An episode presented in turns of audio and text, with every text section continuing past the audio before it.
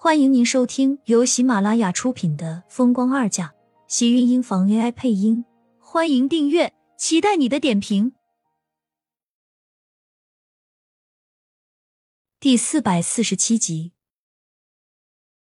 面对殷秀华的热情和紧张，苏浅只是坐在对面，冷冷的看着，一动不动，也没有要回应他的意思。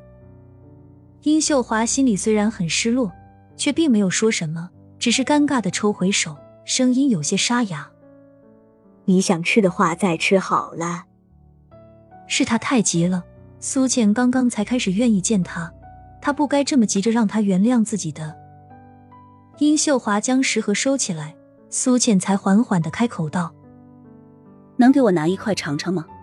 我够不到。”苏倩的话让殷秀华瞬间整个身子都跟着凝固住了一般，僵在了原地。半晌，似乎他才反应过来，脸上赶紧勾起一抹笑。好，你想吃哪块，我一样给拿两块，你先尝尝看合不合胃口。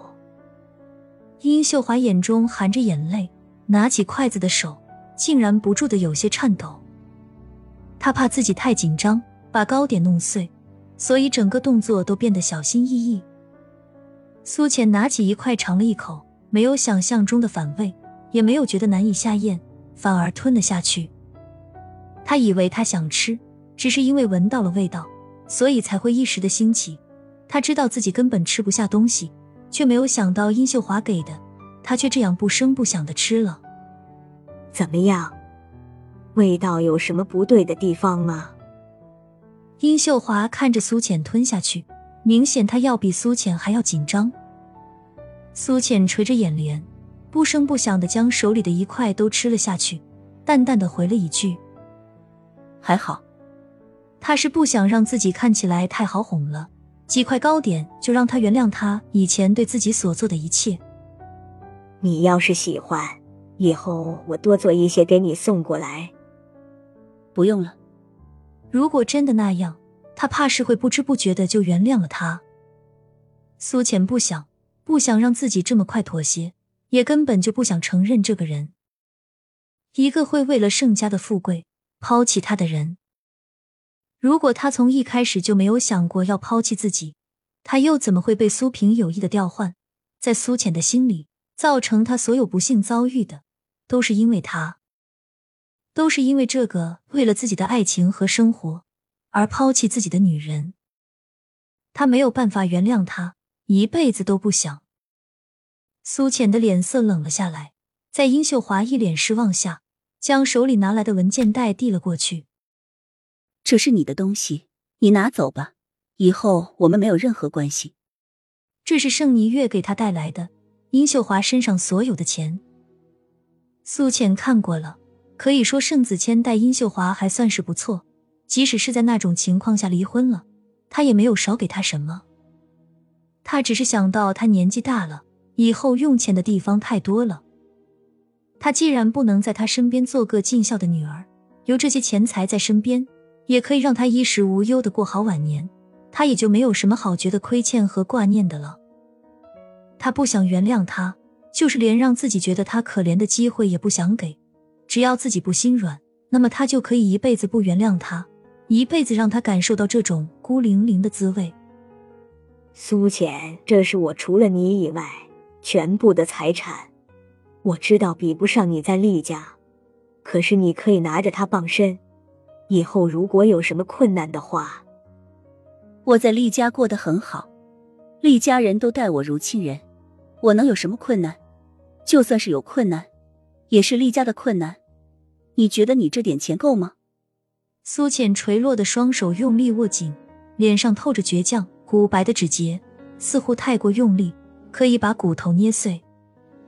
看着殷秀华失落、紧张、难过的样子，苏浅只是微微沉着口气，一直在胸口。我知道，但是这是我的一点心意。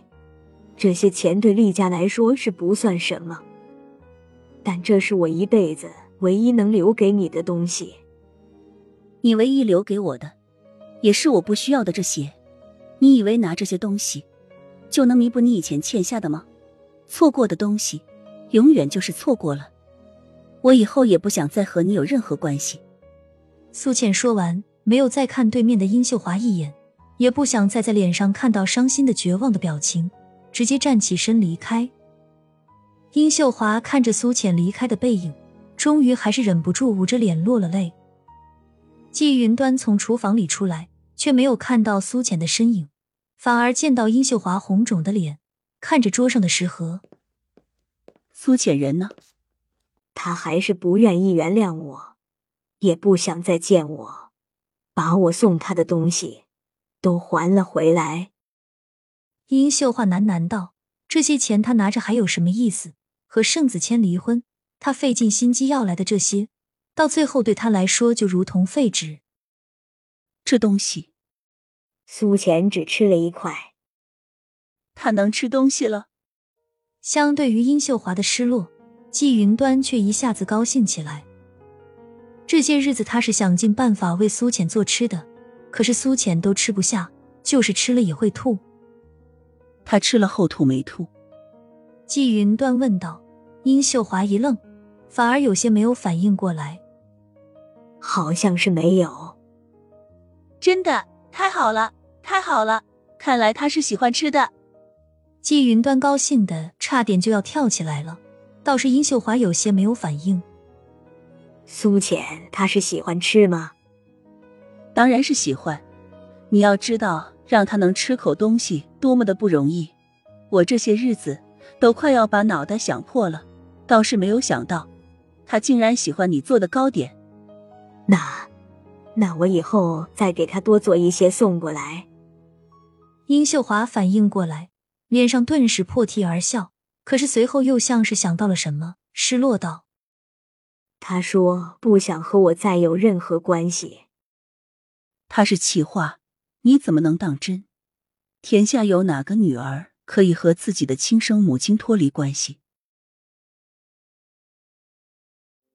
亲们，本集精彩内容就到这里了，下集更精彩，记得关注、点赞、收藏三连哦！